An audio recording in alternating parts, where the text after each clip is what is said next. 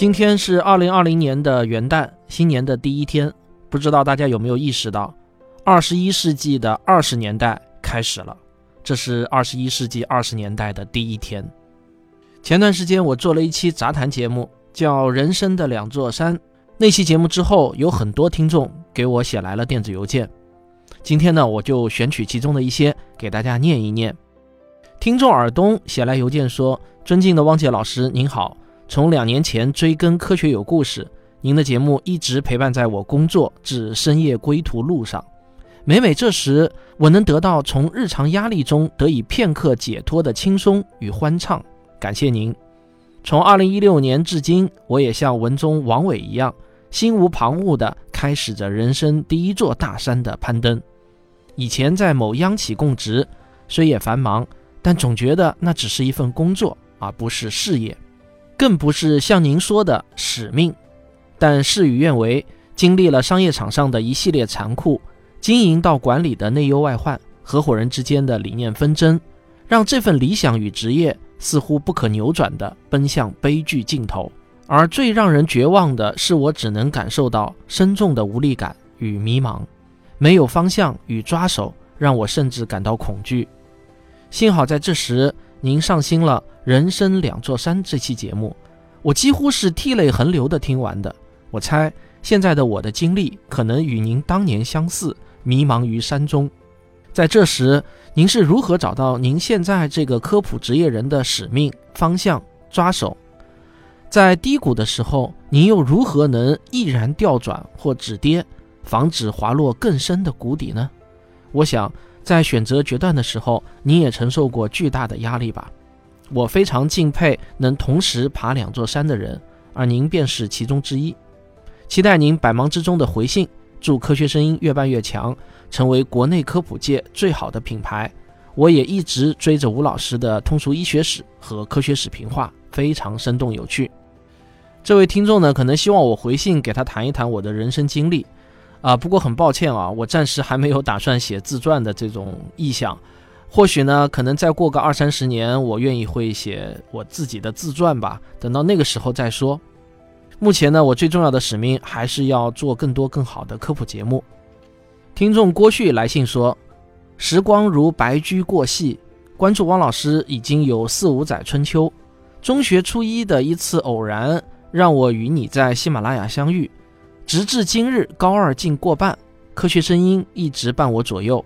恰巧在这几年的人生阶段里，我经历了巨大的家庭变故，使我从一个年少轻狂的懵懂少年，成长为一个已经感受到使命在召唤的人。这之中，科学声音也是我成长路上的引路标之一。听完《人生两座山》，也许有些地方的情感相通，使我感受颇深。在我经历过最低谷的时候，我曾厌恶这个社会，这个命运，厌恶我自己。然而，尽管社会对我如此不公，在这之后的我，还是立志要为这个社会做贡献，因为我懂得了什么是广德。他曾把我的几乎一切都掠夺去，同时他又给了我一颗比同时期的少年较为成熟的心智，给了我一个机会，既可以在外没心没肺的和同学傻笑。又可以在深夜和自己聊聊人生，在成长途中，科学声音给了我科学理智思维的构建，使我有了科学知识的沉淀。改变一个人的人生轨迹，对我来说不是一挥而就的，多少次的使命召唤，才叫醒了沉睡与市井的我。而科学声音的召唤甚深。最后，我想说，我的使命是推进人类航天事业。再次感谢科学声音，此致敬礼。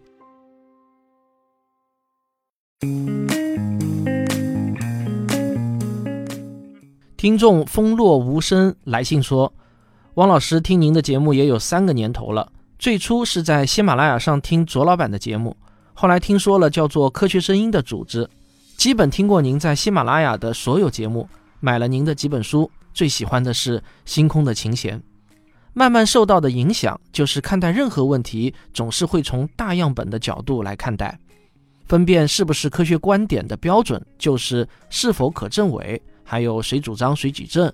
观点需要论据，事实需要信源。科学思维一旦掌握，就永不会反水。还有像奥卡姆剃刀原理、罗伯特意识规则等等，这些都可以时刻指导我的思想和生活。但是遗憾的是，我至今未能影响妻子和父母关于中医，特别是中成药的观点。但是我有信心影响我的孩子的观点，但也有成功的时候。前几天在和同事们吃饭的时候，刚好看到柯小云推送正眼瞧中医的节目，我用手机外放了出来，结果影响到了几个同事，他们纷纷表示观点很新颖，但是又那么的有理，实实在在的摆事实讲道理。我简单来说一下我自己的情况。啊，因为他下面写的一些个人情况，我觉得可能涉及个人隐私，所以呢，我也就不念了，直接跳到最后一段。昨天听了第二座山的节目，感觉第一座山更难了。平时做最多的公益，也就是献过三个省的血，入了骨髓捐献的数据库，偶尔蚂蚁森林种种树，总感觉还无法独善其身，遑论普度众人。好了，思路不够清晰，胡言乱语，不知所云，希望王老师不要介意。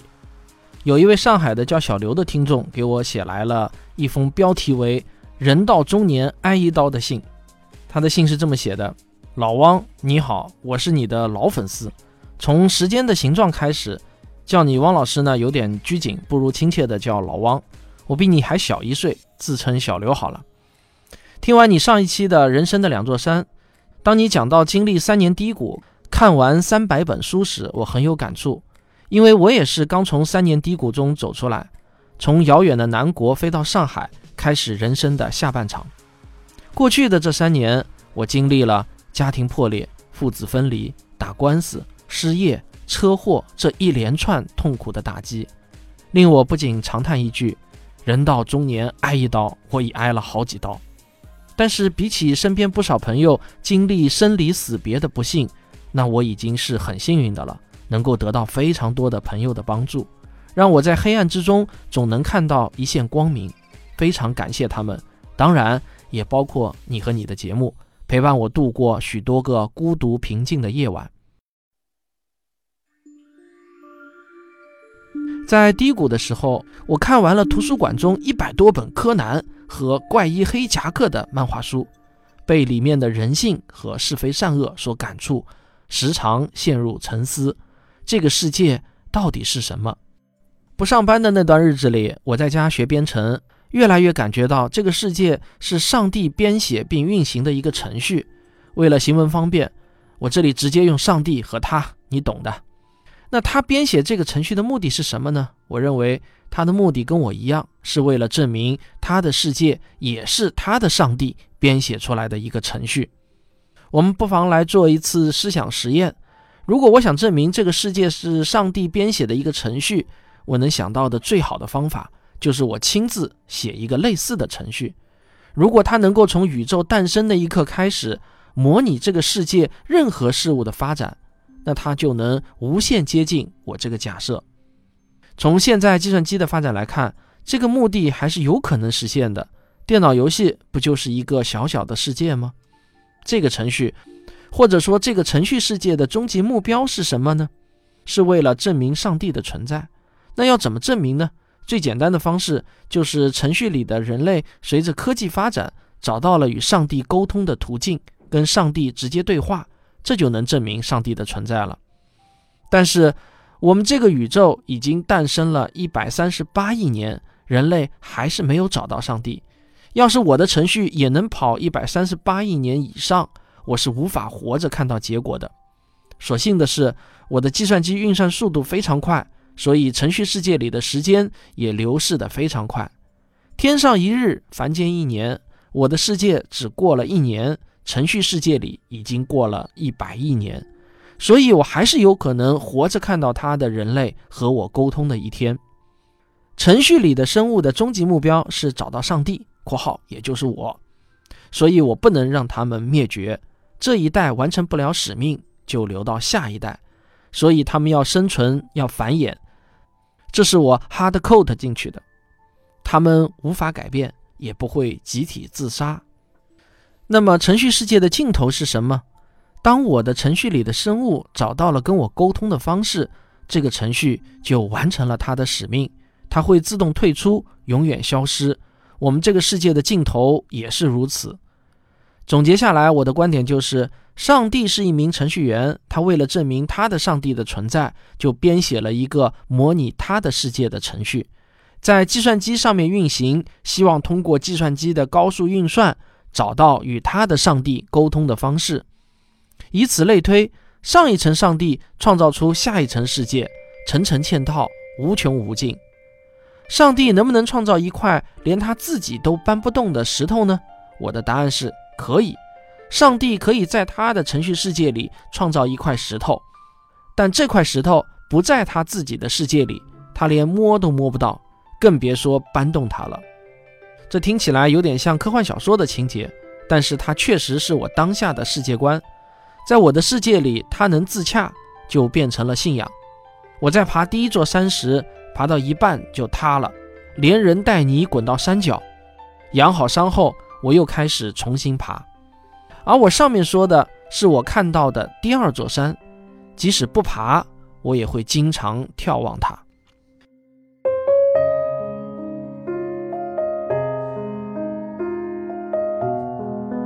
下面这位听众呢，希望我匿名。他来信说，王老师谈到人生的第二座山时，确实触动了我的心灵。虽然我现在呢是坐在工位上，谨防着后面的老板。然后写下了这封邮件。刚毕业的时候，我最想着能有所作为，希望能衣锦还乡，让父母在村里的腰板子挺得直一点。我们家在村子里属于比较安逸的，这段安逸一直持续到一段高利贷风波，家里把五六年的积蓄投入进去，对于没有理财概念的父亲来讲，无疑是致命的。这也是随大流的结果。最近几年，家里开了一间快餐店。父亲辞去了厂房里的工作。父亲之前是一名锅炉工。去年，父亲对失败的理财耿耿于怀，去找隔壁邻居，也就是借款人还钱。这一下就导致了更大的冲突。今年刚过完元宵节的一早，父亲没有任何征兆的就突发脑溢血，到医院的时候都已经出血五十毫升了。这时候的我在青海玩了一圈，带着打折机票，准备转机到济南继续工作。早上六点到机场，飞机出故障，延飞到中午。这时母亲一个电话打过来，一般母亲不会打电话，为了节省话费，他只会发微信语音。退票的钱在这个时候就分文不值。我退了票，买直达机票出发，到家已是晚上七点，在路上的心情异常压抑。面对突发事件的无助和惊慌，浸满了我的心头。第一次手术比较成功，恢复半个月基本康复了，除了走路有点颠簸。临出院被确认有动静脉血管畸形，需要进行第二次手术。这次手术就不太成功，现在的父亲只能在家里躺着，只有基本的生理特征为存。母亲把快餐店转让了出去。现在在转让处的快餐店后台帮厨，从早上五点忙到九点钟，可以获得五十元的酬劳。八月二十七是我过完生日的二十一周岁，父亲的这一场遭遇使我领悟了几分生活的酸甜，希望自己在攀登第二座山时会有所收获。另外，还有一位希望匿名的听众来信说：“王老师您好，听了您讲的人生两座山后。”我决定给您写这封有些迟到的信。最初一直以为是我选择了科普，现在明白了，其实是科普选择了我，是使命召唤了我。而今后我要做的是把我舍弃，坚定不移地完成使命。科普写作训练营选择了我，我知道自己从今往后必须要做这件事情，而且是一辈子。我要和使命订立一个誓约。愿意学习任何新技能，愿意进行任何艰苦的刻意训练，无论有多痛苦，我愿意做一名守夜人，守望文明和理性的火种。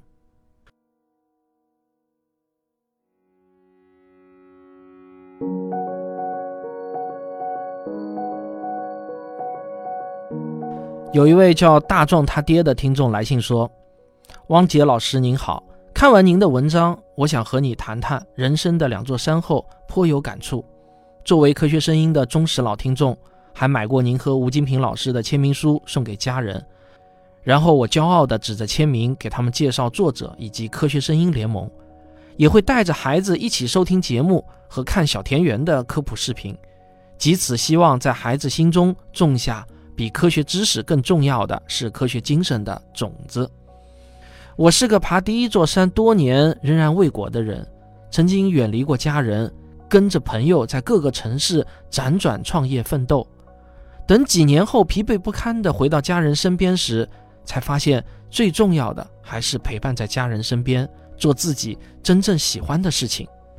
当然，大家也可以说，正是由于没有创业成功，才会有这样的想法，这没有问题。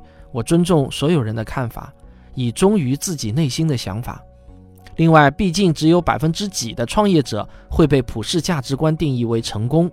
我同样尊重每个人对成功的定义，也忠于自己对成功的定义。我自己的价值观的改变是这样发生的：刚辞职回来，在家中休养的时候，老婆的公司遇到个疑难问题，几个人试过了也没能解决，他想让我帮帮忙。虽说我已有几年没在一线编码开发过了。我想，既然是自己熟悉的编程语言，闲着也是闲着，那就试试看吧。然后就发生了一件神奇的事情。他说：“我看着代码在微笑。”我说：“我没有笑啊。”他说：“，从背后看，你整个身体是放松的；从侧面看，你的嘴角是向上翘起的。这几年都没有看到你有这种状态了。”嗯，发现问题了。我没有否认这一点，同时将代码编译过后运行给他看，bug 解决了。这时我才发现，相对于商务洽谈和公司管理，自己其实还是更适合编程。正是因为热爱，才一直 coding 到今天。从此以后，我就不再迷茫，我成为了一名自由职业者，专职接外包开发的工作，同时也有了更多的时间陪伴家人和锻炼身体。我准备带领全家参加下一次科学声音的线下活动。另外，有了时间和精力之后，有一个尘封已久的想法慢慢从内心涌现了出来，这就是做科幻作品的推广。上学的时候，我一直在看《科幻世界》，还会把自己喜欢的科幻作家和作品介绍给同学们。毕竟那时大多数人是没有渠道得知阿西莫夫、克拉克、荷西、柳文阳的。后来就想着日后在某个学校附近开一家科幻主题书店，哪怕很小。也是个向孩子们介绍科幻的窗口，星星之火可以燎原嘛。难为情的是，虽然老婆大人大力支持，但是这些年来一直就没有着手去做这件事儿。之后，随着《三体》获得雨果奖，得到社会的普遍关注，全国逐渐掀起科幻热潮。这从我们在老家很难买到《流浪地球》的电影票就能看出来。电影散场后，我兴奋地对老婆孩子说。回到北京，咱们一定再刷剧目。同时，更加兴奋的是，科幻作品和作家的曝光率今后可能会越来越高，不需要开书店点着星星之火了。我看当下就已成燎原之势了。我非常喜爱您的《科幻世界漫游指南》，尤其是最后一集。今天的中国最缺什么样的科幻？听了您的观点，深以为然。不过，对于国人的素养，我还是比较乐观的。且不说有老一辈的作家郑文光、叶永烈、刘心诗、童恩正、王靖康们润物细无声了很多年，再加上中生代和新生代的作家，大多数能力都很不错，作品也是越写越好，我就不一一列举了。可是目前面向青少年群体的科幻作品还是比较少的。就拿大刘的作品来说，在给孩子读《三体》的时候，孩子反应有很多地方不懂，相对来说。金戈、赡养上帝、诗云这些短片就会好很多。于是，我想努力填补这个空白，让孩子们能看到更多适合自己的故事。虽然第一座山我没有登顶，但自觉已经来到了第二座山的山脚下，亟待攀登。看到您的 QQ 号，说明咱们开始上网的时间可能差不多，当然年龄也是相仿的。但您却是每天脚踏实地的写书，兢兢业业的做节目。可我如今每天投入到第二座山的时间，即使相对于专职做科普之前的您，也是差很多的。这让我脸红耳热到汗颜。今后定向您学习，日积跬步，笔耕不辍。在此借用苏轼的《江城子·密州出猎》的上半阙与您共勉。老夫聊发少年狂，左牵黄，右擎苍，锦帽貂裘，千骑卷平冈。为报倾城随太守，亲射虎，看孙郎。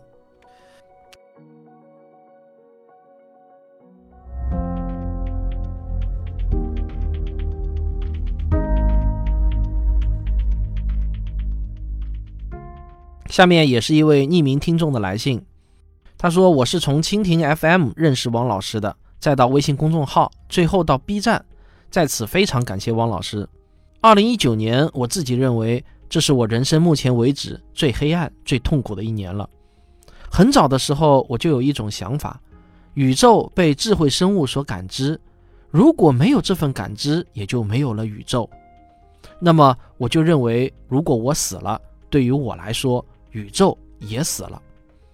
很长一段时间中，我都是不怕死亡。我也承认，我以前确实很自闭。结婚后有了责任，就忽然开始害怕起来，开始努力让这个家庭更幸福。自始至终没有为自己考虑过。这也许就是汪老师所说的第二座大山吧。确实，如果没有婚姻，我真的会很厌世。既然责任还在，以后还是会继续努力加油。最后，感谢汪老师的陪伴。下面还是一位匿名来信人的来信。汪老师您好，我在读了您写的《两座大山》后给您来信。我是一名普通员工，二十八岁，已经结婚，生活的很平淡。但我常常在夜深时思考人生，这是我的一个习惯，从小就有。我总是喜欢问自己是谁，为什么会来到这个世界。虽然成长会慢慢填充自己的时间，磨去孩童的幻想，但在我的内心深处，永远会有那么一个小空间，用来思考，用来学习，用来寻找我的问题的答案。后来我无意间观看了您在抖音上的科学声音，让我受益匪浅。因为学历不高的原因，很多的科普知识我总是一知半解。是您的科普让我从头至尾了解了生物、宇宙、微观。我很开心，我的知识层面得到了很大的进步，让我有了更远的思考空间。可能有很多人会笑着说：“一个普通人知道那些干嘛？那应该是科学家知道的。”我并不这么认为。我们生活在这么一个信息快捷的时代，因为很多原因导致自己不能接触顶端的科学，不能和科学家肩并肩一起探索。但是他们用力探索后的知识。我们应该去学习、掌握，并且思考。爱因斯坦的伟大不就是因为爱思考吗？他的成就里，图书馆的工作经历应该画上重重的一笔。啊，这里插一句啊，他可能误把专利局的工作当成是图书馆的工作经历了。后来是您的科普让我知道了很多。我觉得您的科普就是我一名普通人和科学巅峰之间的桥梁，是您带领我们去看科学研究的世界。拉近和科学之间的距离，让我们能和科学家并肩而行。您的责任重大，就像两座大山里说的，您现在正在攀登的是第二座山，实现您的价值的同时，也带领我们找到人生目标。在攀登第二座高山的时候，肯定会有很多不如意，很多人的不理解，很多人据理力争，想否定您的科普，坚持他们自己的认识。我希望您能放开胸怀。我们国家之前的科普几乎都是没有的，科学不带我们玩儿。现在您带上了我们，我们都在嗷嗷待哺。希望您能继续坚持下去，同时也感谢您这么久以来的工作，加油！看完这封来信啊，我不得不说一句，可能呢您确实以前不关注科普，实际上在我之前已经有非常非常多的科普的大家，有很多很多人做的比我好的多得多了。只是恰好您遇到了我，对您的胃口，所以您可能才会那么想。真的有很多很多的科普人都做得很好。下面还是一位匿名的听众来信说：“的确，每个人都有自己的第二座山。同龄人在成长感悟上果然有着连时间点都准确一致的共鸣。在攀登第二座山的路上，遇到新的艰难险阻，就反省、修正、坚守、跃迁。”千万人无往矣的路途中，得知另有千万人也在前行，还孤单什么呢？感谢汪老师多年来对听友们的真诚倾力付出，我和我周边的人都受益良多。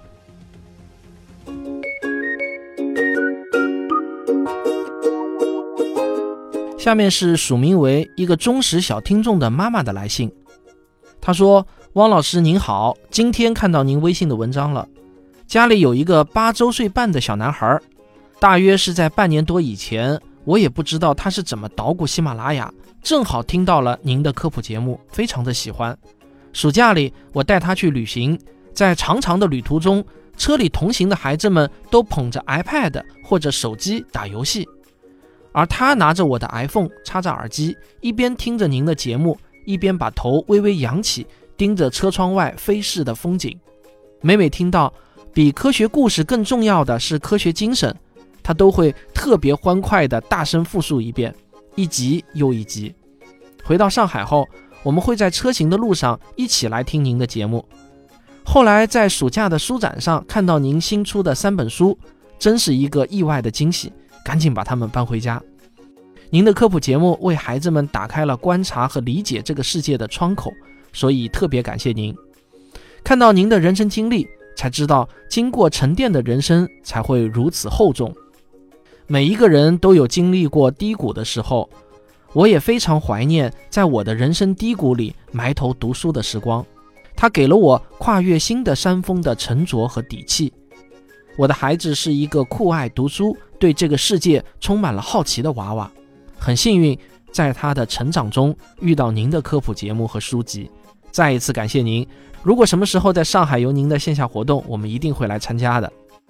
下面这封来信呢也没有署名，他说：“汪杰老师您好，我现在是一名高二的学生，我大概从初二开始接触您的节目，一开始只是觉得您讲的故事很有趣，每次听完只是觉得比较过瘾罢了。”逐渐的，科学精神这个词在您节目中留给我的印象越来越深刻。您让我学会如何像科学家一样思考，如何识破养生文章的骗局，如何为我的朋友家人传播科学思维。我初二那年有幸遇见你，勾起了我对科学浓厚的兴趣。因为您让我成为了一名物理还算不错的学生。我希望我能在科学道路上越走越远，以此文章表示感谢。好，听众来信呢就念到这里。如果你们听了今天我念的这些来信，还想继续给我写信的话，也可以继续给我写信。我的私人信箱是三九三三八二 @QQ 点 com，说不定我会在以后节目的结尾废话中来念您的来信。好了，这就是二十一世纪二十年代开始的第一天，科学有故事为您奉上的节目。咱们后会有期。